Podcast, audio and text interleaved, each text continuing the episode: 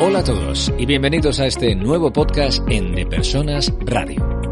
Periódicamente recogemos aquí tendencias, entrevistas, debates de temas de actualidad sobre el mundo de la empresa y la gestión de personas. Estaremos contigo durante los próximos minutos, así que gracias por escucharnos, por compartirnos y recomendarnos y por ser parte activa con tus comentarios. Recuerda que tu opinión nos hace ser mejores. Empezamos.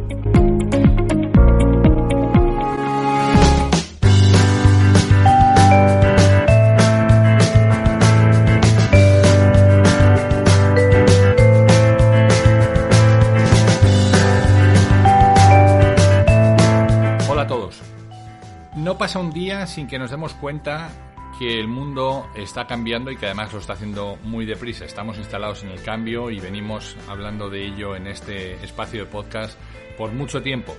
Algunos de esos cambios son poderosos, algunos de esos cambios nos eh, permiten construir una sociedad mejor y hay algunos que claramente nos están llevando a construir una sociedad peor. Hoy en el número del podcast en el que estás escuchando, vamos a empezar por esta segunda parte. Vamos a empezar por aquellas iniciativas que el ser humano está tomando y que nos conducen a un futuro peor. Hoy lo vamos a hacer de la mano de eh, nuestro colega Guillermo Rius en su sección El pasado y el futuro se tocan, que ha titulado esta semana Que no digan que no estaban avisados. Te, lo recomiendo porque con ese tono mordaz, divertido e inteligente con el que habla Guillermo, eh, nos va a traer mucho del sabor de todos los avisos que nos va dando la sociedad de las cosas que estamos haciendo mal. Y por poner en el otro lado de la balanza una experiencia positiva, vamos a hablar con eh, Michel Caputi, que es eh, CEO, es director ejecutivo del Banco Bantrap en Guatemala y vamos a tener una charla extensa acerca de cómo los cambios han ido, cómo la transformación digital que el banco ha iniciado eh, les han preparado para esto que ha venido, ¿no? Y qué enseñanzas además les ha dejado para preparar para el futuro. No es solo Em, lo que he sido capaz de hacer hasta ahora, sino eh, cómo esto que he implementado ya gracias, gracias a la pandemia y, al trabajo que veníamos haciendo antes me va a servir para, para, un futuro. Así que no me hago más extenso, te dejo, ya está entrando la sintonía Guillermo, te dejo con la sección Hoy, el pasado y el futuro se tocan con Guillermo Ríos. Que no digan que no estaban avisados. Asimov fue uno de los escritores de ciencia ficción más prolíficos y premiados. A muchos nos hizo volar con la imaginación al momento de mayor esplendor del Imperio Galáctico, gracias a la famosa trilogía de la Fundación. Asimov también fue un gran divulgador científico acerca de múltiples materias.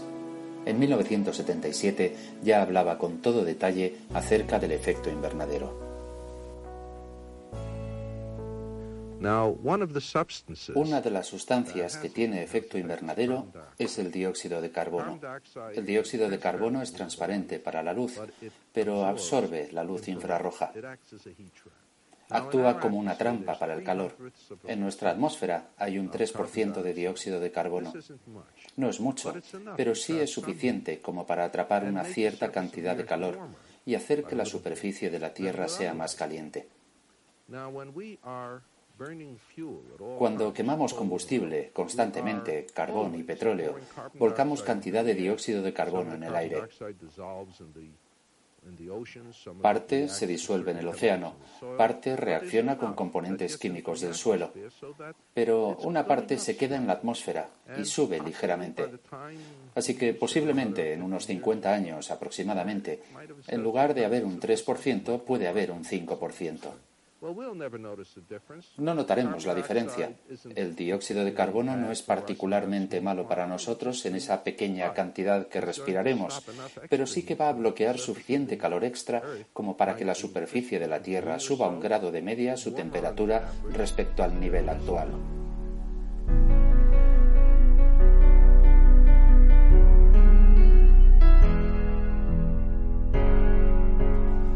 Félix Rodríguez de la Fuente, carismático divulgador español y amante de la naturaleza, conocido en numerosos países por su famosa e influyente serie El hombre y la tierra, pionera en el mundo de la concienciación ecológica, hablaba en 1972 sobre el impacto de los residuos en nuestra sociedad. Y lo decía sin pelos en la lengua, con toda contundencia. Hay alguien que ha llamado a la nuestra, así como se habla de la cultura de la piedra, de la cultura del bronce o de la del bronce, de la cultura del hierro. Hay alguien que ha llamado a nosotros, a esta, a la nuestra, la cultura de la basura, la cultura de los desperdicios. Verdaderamente es muy posible que este poco poético denominador de nuestra era actual haya acertado. Porque hay quien más optimista nos llama la época del átomo, la época del automóvil, la época del petróleo, pero ciertamente lo que más nos diferencia de todas las otras épocas, de todas las otras culturas, lo que más preocupa y lo que verdaderamente más puede transformar radicalmente la posición de la humanidad en el presente es la basura. Basura no solamente en forma de coches viejos que se hacinan y se amontonan en los cementerios. Basura no solamente en forma de bolsas de plásticos y de esos famosos envases sin retorno que van a llenar España y el mundo entero. Basura en forma de venenos disueltos en la propia sangre de los seres vivos que se van acumulando en nuestras vísceras. Basura en forma de toda clase de sustancias químicas sin las cuales ya no podemos vivir, incluido el alcohol y otros estimulantes. No cabe la menor duda de que la nuestra puede muy bien llamarse la civilización de la basura. Alvin Toffler fue un sociólogo y futurista estadounidense a quien conocí por una de sus obras más relevantes, La Tercera Ola, un libro de 1979 en el que Toffler era capaz a partir de anécdotas aparentemente de poca importancia, de elevar a categoría algunas de las tendencias más poderosas por su capacidad de transformación de la sociedad. Unos años antes, en 1970, escribió otra gran obra, El shock del futuro, en el que nos adelanta algunos conceptos muy relevantes sobre cómo ya entonces se veía el fenómeno del cambio.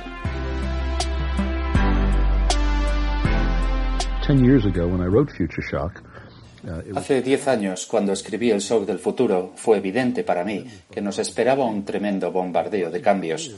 Pero no estaba claro entonces, al menos para mí, cómo tantos cambios a los que nos enfrentábamos en nuestros trabajos, en nuestras familias, en nuestra tecnología, en nuestras comunicaciones, en nuestra vida política, no estaba claro cómo todos esos cambios encajaban entre sí. En la última década tengo la impresión de que ciertos patrones han surgido y ahora es posible mirar todos esos cambios en todos esos aspectos y esferas de nuestras vidas y ver conexiones, ver cómo encajan y creo que efectivamente encajan y que si das un paso atrás para ver la foto en su conjunto, entonces verás un sensacional cambio histórico y que vivimos en un sensacional momento histórico. Una civilización completamente nueva está llegando como una ola, por decirlo de alguna manera, y está retando todas las viejas instituciones, ya sea la familia nuclear, o las empresas burocráticas, o las naciones-estado, o ciertos tipos de trabajo repetitivo. Y creo que es un momento verdaderamente emocionante para nuestras vidas.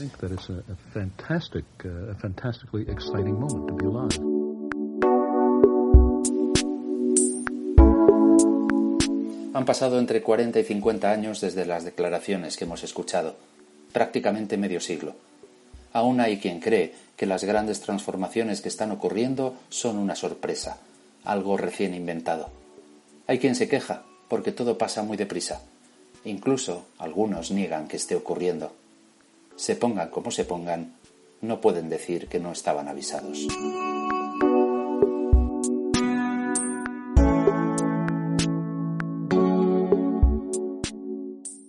de Persona Radio. Presenta y dirige Raúl Castro. En VIAP impulsamos los negocios mediante desarrollos de aplicaciones móviles y estrategias de marketing online. Visita viap.com.mx. Hola, soy Raúl Castro y hoy vamos a hablar de talento, vamos a hablar de cambios, vamos a hablar de personas. Y lo vamos a hacer con Michel Caputi, él es director general corporativo, es una persona eh, de nacionalidad italiano-venezolana que está liderando un banco en Guatemala. Y ya de por sí eso tiene un extraordinario aliciente. Michelle, muy buenos días. Buenos días, Raúl. Muchísimas gracias por invitarme. Eh, espero que todas las personas que nos están escuchando en este momento pues se encuentren con salud o a salvo y que sigan llevando adelante todos sus proyectos. Seguro, eso es lo que eso es lo que esperamos, lo que esperamos todos. Bueno, pues eh, antes de nada me gustaría poner un poco en contexto a nuestros oyentes. Eh, ¿Qué es Bantrap? Bantrap es una institución, ahora nos dará esto alguna pista más, ¿no? Con más de 3.600 colaboradores, con 152 centros de negocio. Eh, es el sexto banco del sistema en, Guatemala. Recientemente os han dado el premio a, estoy viendo aquí, de Suma, que os reconoce como una de las top 30 empresas con mejor reputación corporativa y ética de América Central y República Dominicana. ¿no? Es un banco que nació en el 66 eh, y que ha ido y que ha ido teniendo algunos cambios, ¿no? Y, que hoy está en, cierto modo dirigido por, personas jóvenes que le estáis dando un impulso eh, completamente distinto, un, impulso, em, digamos, adaptando a la entidad al, al momento eh, y en tu caso, tú venías eh, pues desde banco en Venezuela hasta haber pasado por Citi, has venido del área de riesgos, con lo cual conoces muy bien toda, toda esa parte. Y, me gustaría que nos hablaras un poco de, qué es lo que en esta situación ha acelerado, qué procesos se han acelerado para hacer a la entidad más moderna, ¿no? Bueno, gracias Raúl por el intro. La verdad que sí, eh, directamente yo vengo liderando el banco desde julio del 2017. Llegó al banco eh, derivado de un proceso de headhunting, eh, ya que el banco, todo su, toda su plana eh, mayor o N, o lo que llamamos nosotros N1, direcciones, juntas directivas, pues tuvo que hacer un proceso de transición, ya que el banco pasó por unos temas reputacionales y de gobernanza bastante profundos. ese fue el expertise que ellos, busca, que ellos buscaron, específicamente una persona que tuviese mucho conocimiento en el tema de riesgo, en el tema de cumplimiento, en el tema de auditoría, pues y de ahí nace esta oportunidad pues de liderar una organización como esta. Desde el 2017, el Banco de los Trabajadores empezó un proceso de transformación completa. Inició primero una remodelación de su gobierno corporativo y acá eh, esto es algo muy importante porque todo lo que una organización haga en el futuro o hacia donde se planifique deben hacer desde la base del gobierno corporativo porque el gobierno corporativo es como ese eje transversal que corre a, través de toda la organización y que permea y hace que todos estemos en una misma sintonía.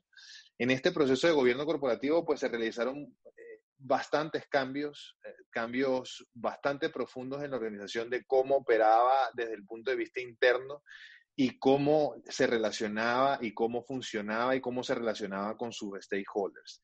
También hicimos toda una transformación de lo que es la imagen del, del Bantrap. Pues el Bantrap antes del año 2017 tenía una imagen un poco más eh, conservadora, un poco más eh, alineada a esos preceptos anteriores de lo que era la banca tradicional. Después en el 2018 lanzamos toda la reformulación de, de la imagen del banco que va muy alineada a todo ese proceso de liderazgo joven, como bien lo dices tú, de mucho talento, eh, que importamos incluso de otros países de Centroamérica y de Latinoamérica para la organización.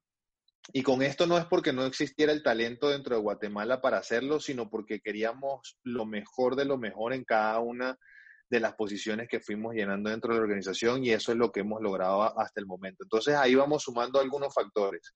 El gobierno corporativo, la clave, la cultura y la imagen fueron eh, transversales dentro de la organización y the right people in the right place. Esos son elementos fundamentales que han ido ayudando a que el banco pueda dar esos pasos muy acelerados durante su proceso de transformación. Y ya en el 2018, 2019, pues nos embarcamos en un proceso que nosotros lo hemos denominado eh, eh, de innovación para la inclusión financiera.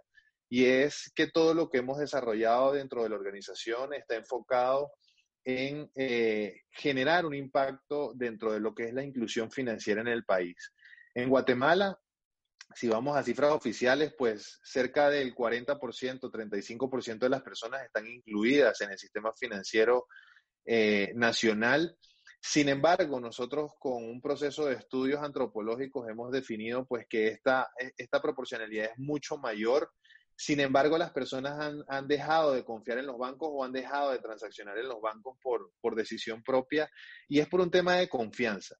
Entonces, eh, con todos estos temas que comenté antes de, gobernanza, de transparencia, de, liderazgo renovado, lo que hemos hecho es construir puentes de confianza con el público para hacer un banco que esté más cerca de la gente y que las personas sientan que es un banco que está eh, generando cambios eh, sustanciales dentro de su entorno que tiene en su vida el día a día y no ver el banco como algo lejano que solamente lo busco al momento que tengo una emergencia de financiamiento, sino ver el banco como ese elemento de desarrollo económico para la sociedad y ese impulso que necesito para poder conseguir mis sueños o cerrar una brecha que se ha abierto dentro de mi vida. Entonces, de verdad que ha sido un proceso extraordinario de la mano de, profesionales increíbles. También hemos recibido mucho apoyo por parte de firmas internacionales como Ernst Jones, eh, como KPMG, como Deloitte. Eh, ahorita estamos sumando filas a algunas otras eh, organizaciones internacionales para seguir impulsando nuevos, nuevas ideas y, y, nuevos retos que tenemos enfrente. Hemos sumado socios tecnológicos también muy potentes, como en el caso que ahorita ven en mi pantalla, con Veritran lanzamos la primera billetera digital de Guatemala, que tiene el primer proceso de onboarding 100% digital para aperturas de cuentas. Esto lo que quiere decir es que una persona solamente descargando la aplicación y teniendo una identificación de Guatemala puede tener una cuenta bancaria en solo 10 minutos. Entonces, todo esto se ha pensado en función de esa generación de inclusión y obviamente también en la generación del negocio y de cómo sumamos valor al negocio que estamos llevando adelante. ¿no? Fíjate, Michelle, que, nos has apuntado un montón de, drivers, digamos, de, directrices ¿no? que, han, que, habéis ido implementando para modernizar el banco.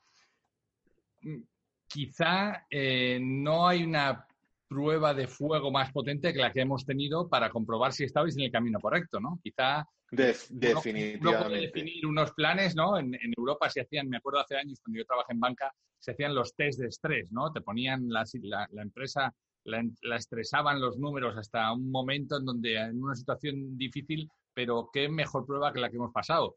Eh, cómo han respondido las personas, ¿no? ¿Teníais de verdad? Sí, definitivamente ahí, ahí, podemos decir algo que en, en, aquel momento en los stress tests, es decir, el papel aguanta todo. En el papel todas las organizaciones aguantaban cualquier momento de estrés como el que estamos viviendo hoy, pero a la prueba es, bueno, cuántas están resistiendo hoy día y definitivamente la pandemia para nosotros eh, fue un momento eh, complejo al principio porque te genera ansiedad, o sea, no, no es algo fácil manejar una situación donde, donde tu equipo, donde todos los empleados del banco, donde los clientes, los proveedores estaban expuestos a una situación como esta, donde el tema de salvaguardar la vida de las personas se vuelve algo primordial. Entonces tienes que empezar a ver una operación eh, muy ambidiestra en ese sentido, de cómo seguimos haciendo negocios, pero cómo protegemos a, los, a los empleados y a los clientes. Y la verdad que en los primeros tiempos, aquí en Guatemala, cuando empezaron a subir, la curva empezó a tener una pendiente muy alta, fue en marzo.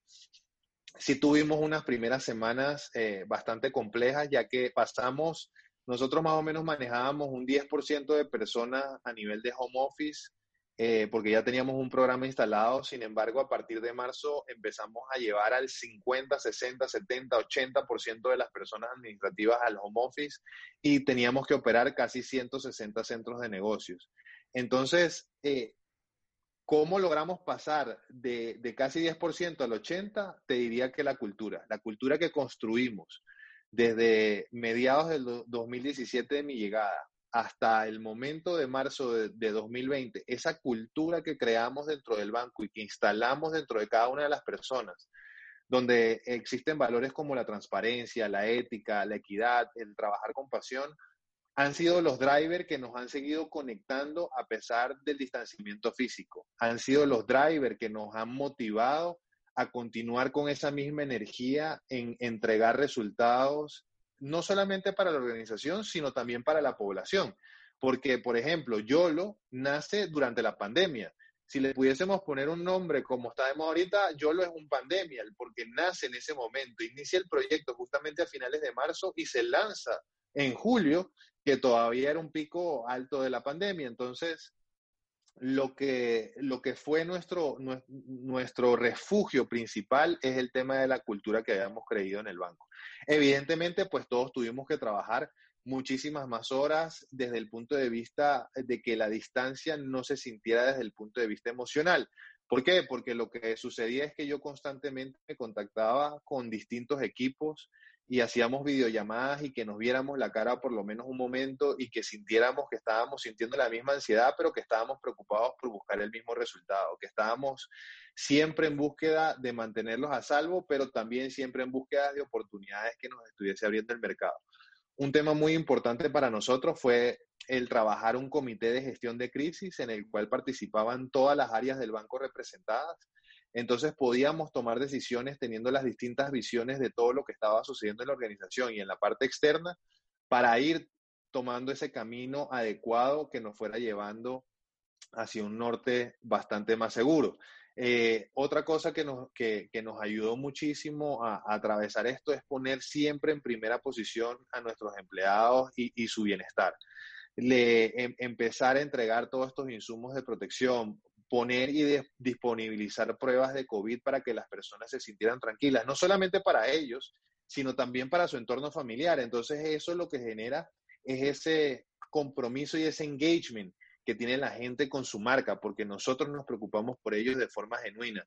Ahorita incluso entregamos para las personas que pueden dar positivo y que son asintomáticas, entregamos un kit para que las personas puedan tomar un tratamiento en su hogar y no tengan que trasladarse o gastar dinero en, en hacer este tipo de cosas. Entonces, la verdad que ha sido algo muy gratificante porque todo esto que la organización ha empujado desde su junta directiva, su administración y todas las personas han empujado para, para el bienestar, se ha visto reflejado no solamente en el resultado, sino también en esa capacidad de atención que hemos tenido con la población y sus necesidades.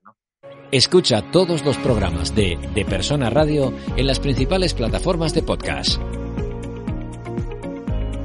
¿Sabías que el 57% de los usuarios de Internet no recomiendan un negocio con un sitio mal diseñado para móviles? En VIAP desarrollamos sitios web optimizados para smartphones. Visita via.com.mx. Fíjate, em, hablabas de, poner a las personas, hablabais de los valores, que, muchas veces estos valores quedan muy bien en, los enunciados, en los pasillos de, de recursos humanos, pero vosotros habláis de responsabilidad, de transparencia, de equidad y de trabajar con pasión que es justo lo que se ha necesitado en este momento, ¿no? Si no se ha, si no se ha necesitado responsabilidad en este momento, dime qué. Si no se ha necesitado transparencia a la hora de hablar eh, a, calzón quitado, como decimos en España con, los, eh, con las personas, imagínate. En temas de equidad, eh, ser imparcial, ¿no? Habláis de imparcialidad y, justicia, ¿no? Yo creo que, tres cuartos de lo mismo y trabajar con pasión, ¿no?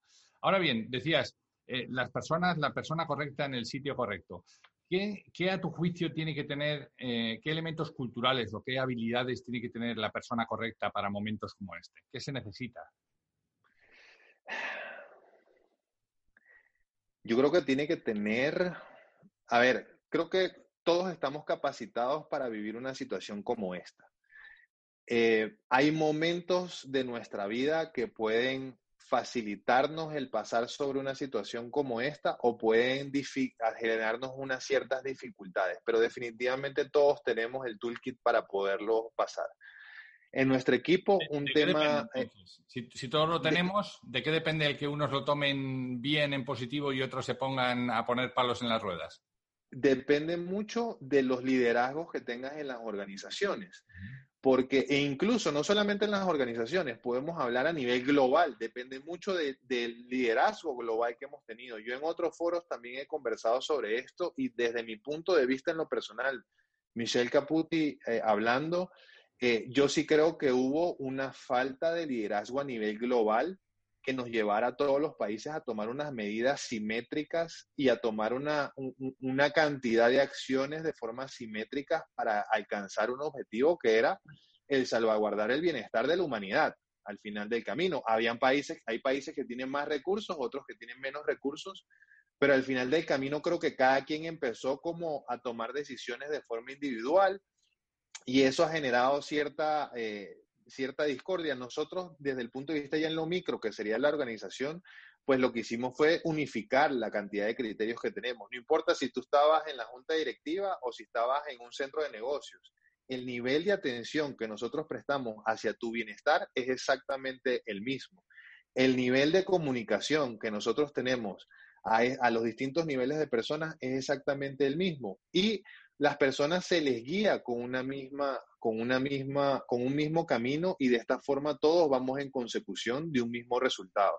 Entonces, si, si, me, si me preguntas, la clave para mí es el liderazgo que, que, que se pudo haber formado o que tiene dentro de ellos. Y lo mismo podemos ver en las comunidades, porque cuando nosotros vemos acá que hay comunidades que de repente están en un, en un nivel mucho más alto, y otras que están en un nivel mucho más bajo es porque en esas comunidades de niveles más bajos de contagio, de mayor capacidad o de responsabilidad de tomar medidas, han habido liderazgos proactivos que los han invitado a tomar esas medidas y que le han generado esa responsabilidad y que los han cargado de accountability hacia las personas.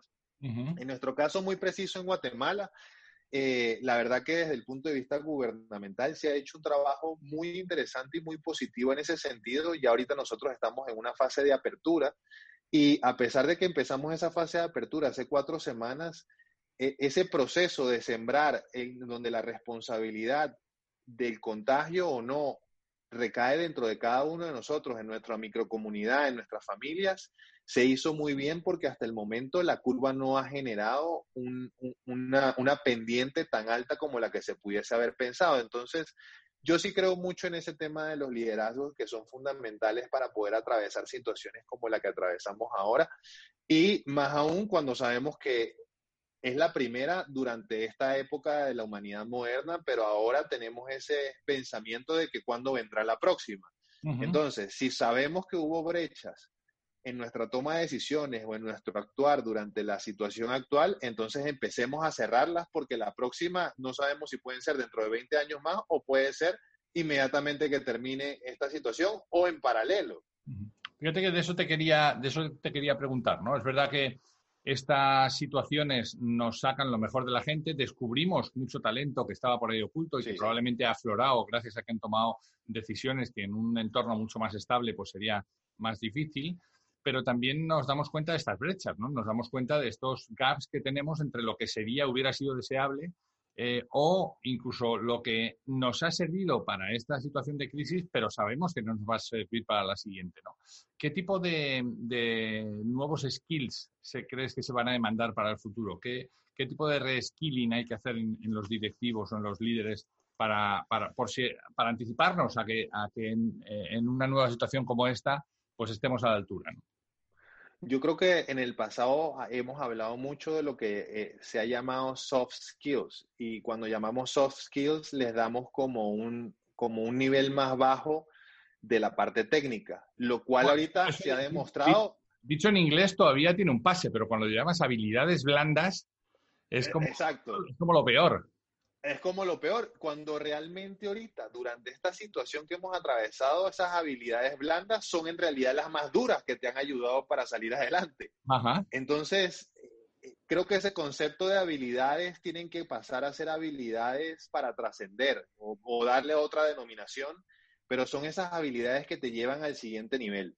Definitivamente esas habilidades son las que permiten que, que cuando tú pasas de un formato de trabajo convencional a un home office, puedas incrementar tu productividad porque ves una oportunidad desde el punto de vista de que no te tienes que trasladar, desde el punto de vista que tienes mayor capacidad de concentración, desde el punto de vista de que a tu familia le agregas más valor porque ahorita compartes más con ellos. Entonces, en ese punto, cuando tú realizas que toda esa situación y ese entorno, más bien de ser negativo, se te vuelve positivo mentalmente y que tú puedes entregar más valor a tu organización, pues entonces es ahí donde generas esas oportunidades. Nosotros hemos descubierto muchas oportunidades que hemos rentabilizado en este esquema de, trabajar a distancia y que las vamos a seguir manteniendo eh, en el futuro. Uno de los temas claves va a ser para nosotros que las personas tengan esa capacidad de trabajar desde sus hogares y ser altamente productivos.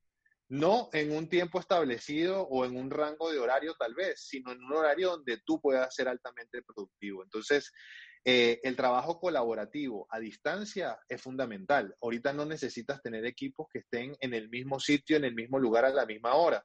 Tienes que estar conectado en el mismo, en el mismo programa y hablar de lo mismo en el, en el idioma común solamente. Y sí tener metodologías. Creo yo que un skill básico es tener una, una organización que tenga una gobernanza desde el punto de vista de cómo se actúa en relación a proyectos, crisis, oportunidades, riesgos. Tiene que haber una gobernanza en relación hacia eso, pero rescatando un, poco y, recapitulando, creo que los, las habilidades blandas tienen que ser nuestras habilidades duras y proyectadas finalmente hacia un nivel superior. Presenta y dirige Raúl Castro. En VIAP conectamos los negocios con los clientes en el lugar y momento adecuado a través del diseño de apps móviles para los negocios. Visita viap.com.mx. Fíjate que estás hablando de, esta capacidad de adaptación, ¿no? De, algo que hemos hablado también en, de personas en, muchos de los podcasts eh, hablando de eh, innovación, ¿no? de cómo hacer las cosas diferentes, de la capacidad de, pensar de una manera distinta, de adaptarme rápido, ¿no? esto que se ha venido a dar el, Agile, ¿no? que se ha venido a llamar el, Agile, ¿no? es decir, oye, voy a, voy a entregar, em, en, el, voy a hacer pequeñas entregas iterativas y constantes para eh, minimizar el riesgo. ¿no? Yo creo que todo esto que hasta ahora solamente estaba en manos de unos iluminados, ¿no? que teníamos que ir convenciendo a la gente, hoy eh, se está demandando. ¿no? Yo creo que esa, esa es un poco la, clave, ¿no? esta capacidad de elegir el canal, un canal distinto al que había. Antes no se podía comunicar si no lo teníamos uno a uno. Ahora ya todo el mundo se ha convencido de que en la distancia se puede hacer. ¿no? O sea, hay una serie de cosas, de drivers que están cambiando. Ahora, mi pregunta es, ¿cuánto de pasajeros esto? ¿Cuánto, no, estará la gente deseando otra vez volver a, la oficina para olvidarse de esto y que no nos haya servido nada? Bueno, de seguro van a haber muchos que sienten que han perdido su status quo porque quieren llegar y poder gritarles a los equipos o poder hacer A o B cosa o, tener asistente o X cantidad de cosas. O sea, este tipo de estatus cuando se rompen evidentemente generan oportunidades, riesgos y personas que son súper contrarias a esto y que quieren volver mañana, así sea con traje de buzo, a la oficina, pero sentir ese, e, ese empoderamiento que sentían antes y que tal vez no sienten ahora. Entonces ahí es donde nos damos cuenta quiénes realmente están empoderados mentalmente para realizar lo que hacen y quiénes tienen una ficción de lo que es el, el liderazgo o el empoderamiento. Eh, desde el punto de vista de esos temas como muy puntuales con, con Agile y todo esto y la innovación, y yo creo que nosotros durante, durante algún tiempo hemos estado enamorados de la idea de la innovación creativa. Es algo que, que nos seduce mentalmente, pero yo creo que lo que sucede es que todos tenemos que conseguir un punto de para qué queremos innovar. No todos los negocios están inventados para innovar, ni todas las personas están empujadas a ser innovadoras creativas, sino que es para qué lo quieres hacer. Por ejemplo, los bancos nos veíamos muy divorciados de la idea de la innovación y ahorita tenemos que reinventarnos por obligación. Entonces, es ahí donde, pero, pero esa obligación es volverte digital porque lo está pidiendo el mercado o te vas a volver digital porque tú quieres conseguir un mercado que se está digitalizando. Entonces es ahí donde hay que responder esas preguntas. De hecho, cuando estabas hablando, yo, yo lo veía como algo, el agile es como en el momento, eh, antes de que suceda una desgracia, la gente puede incluso decir que es atea o que no cree en Dios. Y al momento que sucede una desgracia, todos dicen que Dios mío, por favor, ayúdame a salir de esta. Entonces es lo mismo. Antes nadie creía o no realmente tenían un convencimiento de que allá o todas esta, estas nuevas metodologías fueran efectivas. Pero entonces en una situación de estrés como esta, donde las organizaciones tienen que seguir desarrollando procesos, es la más adecuada. Entonces ahora todos queremos creer en, que esta es el camino. Y creo yo que tampoco es algo que es 100% cierto, porque van a haber procesos que sí vas a poder hacer a través de Agile, a través de Scrum o a través con Canvas, pero van a haber procesos que tienen que tener una metodología de seguimiento de realización un poco más tradicional como no todo lo podemos hacer a distancia, no podemos hacer todavía el 100% de cosas a distancia y habrán cosas que tengamos que hacer presenciales, ¿no? Entonces creo que hay que conseguir ese equilibrio, ese, e, es importante conseguir ese equilibrio, pero definitivamente son temas que tenemos que, que, que, incluir dentro de nuestras organizaciones y darles muchísima potencia y muchísima fuerza. Oye, en un momento como, el actual, eh, ¿cuáles son los retos que tiene Bantrap? eh, eh, ¿qué, sigue, ¿no? Ahora, una vez pasado este momento, yo creo que eh, durante, la, durante estos meses de pandemia que llevamos desde marzo hasta esto lo estamos grabando hoy 21 de septiembre, eh, durante estos meses hemos pasado varias fases. Hemos pasado pues, la fase de, caos, de negación, de enfado, hemos pasado la, fase de depresión de los equipos, ahora qué nos va a pasar. Em, estamos empezando a aprender a convivir con una nueva situación y más o menos hay algunos que están en el pelotón de cabeza y algunos que se están quedando más para atrás. Pero ah, una vez que pasamos esto, ¿qué le sigue? ¿Cuáles son los siguientes retos que tenéis por delante? Mira, esto eh, es como eh, como el ciclismo. En el ciclismo hay distintas, hay distintas etapas que tienen que ir cumpliendo los ciclistas para poder conseguir el premio mayor. Entonces, esto no es más que una etapa más eh, desde el punto de vista empresarial que la tenemos que guardar y si la hicimos con éxito, pues qué bueno. Pero si no la logramos hacer con éxito, pues entonces aprender dónde, dónde nos equivocamos, eh, cerrar esas brechas muy rápidamente y seguir adelante. Creo yo que nosotros hemos logrado con, bastante buen, buen atino y buen resultado muchísimas cosas en el Trap. Pero eso no significa que nos vamos a quedar en el éxito del pasado o en lo que conseguimos. O sea, tiene que, tenemos que seguirnos reinventando, tenemos que seguir llevándonos al límite para poder conseguir los próximos pasos. O sea, la competencia es bien agresiva. las oportunidades todos las están viendo enfrente y hay unos que las están rentabilizando muchísimo más que nosotros. No podemos olvidar que en el sistema financiero, no nacional de Guatemala, sino a nivel global, tenemos amenazas bastante fuertes desde los grandes eh, desarrolladores de tecnología, como puede ser un Google, un Facebook, eh, un Amazon, donde van a entrar en el mercado de forma muy fuerte y nosotros tenemos que estar preparados para, eh, no sé si llegar a competir en ese mercado, pero sí para poder servir a nuestros clientes de la forma de que los bancos podamos seguir siendo preponderantes, no como marcas, pero sí como servicio. Bueno, es que hablabas de etapas y yo estaba pensando que la primera etapa que hemos pasado, o sea, que esta etapa que acabamos de, que estamos todavía pasando es, de montaña, pero de montaña. De es de montaña, eh, pero de, de las que tienen bastantes grados de inclinación, ¿no? Definitivo. de, las altas, ¿no? Y, es verdad, yo creo que una de las cosas que yo, como, como hemos hablado anteriormente, yo trabajé en un banco por 20 años y, los bancos han pensado que, era como la última Coca-Cola del desierto, ¿no? En muchos casos, porque no, había, no, había ninguna otra posibilidad de, de, hacer transacciones que no fuera a través de un banco. Y hoy, como tú bien dices, hay muchas compañías. Apple ha sacado su primera tarjeta de la mano de Goldman Sachs, es cierto, pero, pero ha sacado su primera tarjeta de crédito, oye, con unas condiciones eh, no solamente buenísimas, yo te diré que soy usuario de esa tarjeta. El día 1 de abril, estos tipos estaban mandando un correo a todos los usuarios diciendo, sabemos que vienen momentos difíciles, si quieres esquipear, si quieres saltar el pago que tienes que hacer eh, el día no sé cuántos, eh, te lo pasamos al mes siguiente sin ningún coste para ti. Yo tengo otras cuentas en otros bancos y otras tarjetas. Ninguno se ha adelantado a eso sabiendo que era una situación. O sea, tenéis una competencia que empieza a poner al cliente en el centro y empieza a olvidarse de sus procesos, que por otro lado no tiene porque los está construyendo, no, no, está atado a esos procesos y, te dice, oye, si quieres saltarte, por nosotros no hay ningún problema. Eso me pasó en abril, eh, Michelle, pero me ha pasado en eh, abril, mayo, junio, julio, agosto, hasta que ahora en septiembre han, dicho, oye, eh, solamente tienes seis meses. Ya llegó el momento. Llegó el momento y algo, algo que pagar. Hay, hay, varios factores, Raúl. Primero, que ellos tienen unos capitales excesivamente grandes, tienen una cantidad de liquidez muy grande donde ningún banco, vamos a hablar de bancos locales, regionales o, de estas latitudes, puede llegar a competir con un nivel de liquidez en esa magnitud. Y lo otro que tienen como ventaja competitiva es el tema del conocimiento del cliente. Al final del camino tienen una inteligencia de data muy profunda, lo cual no significa que los bancos no la tengamos. Lo que pasa es que no hemos sabido aprovecharla durante los años donde era algo exclusivo nuestro.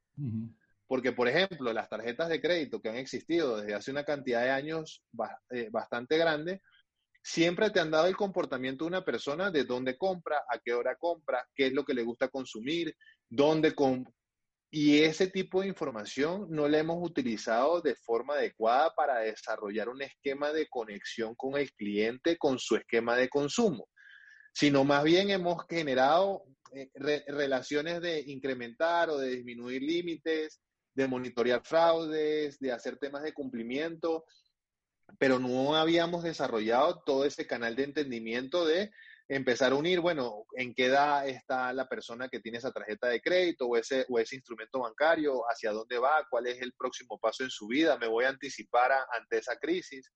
Y el otro tema es que los bancos, desde el punto de vista de análisis de riesgo, siempre hemos sido bastante restrictivos. Entonces, en el momento que hay una crisis, más bien cerramos la puerta en vez de mantenerla abierta, pero entender bien qué necesidad tiene cada uno. Entonces, claro, pero... esa microsegmentación es clave. Fíjate que esa forma de hacer entre iguales, pues todo el mundo lo sabía. De hecho, eh, todo el mundo decía que un banco es eh, esa entidad que te quita el paraguas cuando empieza a llover. Eh, Exactamente. Todos eran iguales. Bueno, no había. Ahora, hoy empezáis a competir con gente que no es banca, ¿no? Y yo creo que esa esa es una buena lección, lo apuntabas tú al principio, por tanto no, no, no, no, no te tengo que quitar la idea, al contrario, ¿no? Sino decir, oye, si tú pones al cliente en el centro, si tú empiezas a pensar en clave de pensemos en lo que le interesa al cliente en lugar de solamente seguir el protocolo, los procedimientos que hemos seguido durante todo el tiempo, que nos ha hecho venir hasta aquí, pero eso requiere un cambio también de mindset de, la, de los directivos, ¿no? De los directivos y de las personas que están en las... Mira, no, no son retos solamente incluso de los directivos de los que están en los bancos. Tenemos que hablar aquí de reguladores locales, internacionales, desde Basilea hacia abajo. O sea, y a ver, nadie quita que el cliente esté en el centro, significa no tener controles adecuados para garantizar de que no se hagan blanqueos de capitales o este tipo o, cualquier tipo de, de, transacciones fuera de lo normal. Nadie quita eso, pero el cliente puede estar en el medio, pero que nosotros incluyamos todos esos controles. El cliente se quiere sentir seguro. ¿Por qué las personas siguen confiando en los bancos? Porque sienten que los bancos siguen teniendo un nivel superior de control y de confianza sobre las transacciones que realizan. Entonces, lo que tenemos que lograr hacer es nosotros, de nuevo, volver a ese equilibrio donde el cliente realmente sea importante y donde yo genere productos que van en función del cliente, no productos que yo genero para cómo soy más rentable o cómo o qué es lo que más me gusta a mí desarrollar en el banco, sino qué es lo que está queriendo desarrollar el mercado hoy mismo, ¿no? Entonces, eh, yo creo que en, la simplicidad de los productos bancarios, cuando vayamos como ese back to the basis, creo que vamos a poder conseguir más oportunidades de acercarnos a una mayor cantidad de clientes. Creo que en cierta medida eh, muchas de las organizaciones nos hemos complejizado mucho en el tipo de productos o carteras de productos que tenemos. Son altamente extensas y realmente nos hemos olvidado que las personas no son expertos bancarios como para tomar decisiones en un campo tan grande, sino que más bien tenemos que generarles esa asesoría financiera y ese acompañamiento junto con educación financiera para que tomen las decisiones más adecuadas. Nos hemos enfocado en, en el cross-sell, que es muy famoso, el tema de cuántas X de cross-sell tengo yo por cliente, y nos hemos olvidado de cómo por lo menos rentabilizar de forma adecuada que ese cliente que tiene un producto sea el adecuado para él, no cuántos productos tiene, porque realmente puede ser una persona que necesite un único producto. Entonces, ¿cómo rentabilizo yo esa relación con ese cliente que va a tener un único producto? ¿no? Entonces, todos esos conceptos, evidentemente, del dicho al hecho hay mucho trecho, dicen, pero es lo que tenemos que construir y para eso necesitamos tener unidades que piensen en el data science, que entiendan esa data, que la masajeen, que la mastiquen, que, que empiecen a conectarse sobre nubes, que empecemos a absorber esa información y que le empecemos a, a, a tocar y a, y a, ver cómo, cómo, empezamos a tomar decisiones e incluso a, generar este concepto como de sandbox o de caja de arena donde empezamos a hacer experimentos un poco controlados dentro de los clientes y ver cómo van funcionando de distintos segmentos, distintos productos, distintos tipos de oferta y ver cómo reaccionan. Nosotros nos ha funcionado bastante bien, todavía lo hacemos un poco análogo, la verdad, tengo que confesarlo, no somos tan, tan tecnológicos como desearía uno, pero lo importante es hacerlo. Creo yo que lo importante es tener la intención de hacer esas pruebas y así sea con una encuesta manual o con un monkey survey, te funciona para, para saber ese flavor del cliente si le está funcionando o no lo que estás haciendo. Bueno, esa es la, esa es la, digamos, la clave, ¿no? Al final tienes que escuchar al cliente, tienes que entenderle bien y hoy más que nunca eh, la, digamos, la alternativa la empiezan a tener, cosa que no pasaba hace algunos años y empieza a ser global. Así que Eh, Michel Caputi, director general corporativo CEO de Banco Bantrap en, en, Guatemala. Ha sido un placer. Gracias por regalarnos este, este rato a los oyentes de, de, Personas. Es un gusto eh, eh, poder compartir con gente joven que está llevando a las organizaciones a, a, a, superar estos retos y sobre todo a poner las bases de lo que será el futuro. ¿no? Así que muchísimas gracias por tu tiempo, Michel. No, muchísimas gracias a ti, Raúl. De verdad que un honor acompañarte en este podcast y la verdad que un saludo eh, a todas las personas que, que, escuchan y ven de personas. Así que invitarlos a que eh, rompan las barreras y que sigan en su proceso de evolución, que dejen de pensar que los skills son, son, son blandos y que empecemos a pensar que esta es la parte dura y que lo otro se aprende en el camino. Así que salgamos adelante que vamos por buen camino. Gracias, Raúl. A ti, te mando un abrazo muy fuerte. Gracias. Chao, chao. Pues hemos llegado al fin de nuestra entrega. Esperamos que haya sido interesante para ti. Si quieres saber más de lo que hacemos, escuchar entregas anteriores o leer las entradas del blog, no dejes de entrar en depersonas.com. Nuestra promesa de valor es ayudar a las empresas en sus procesos de cambio con quienes los hacen posible, que no son otros que las personas. Te esperamos en la siguiente entrega en De Persona Radio. Hasta entonces.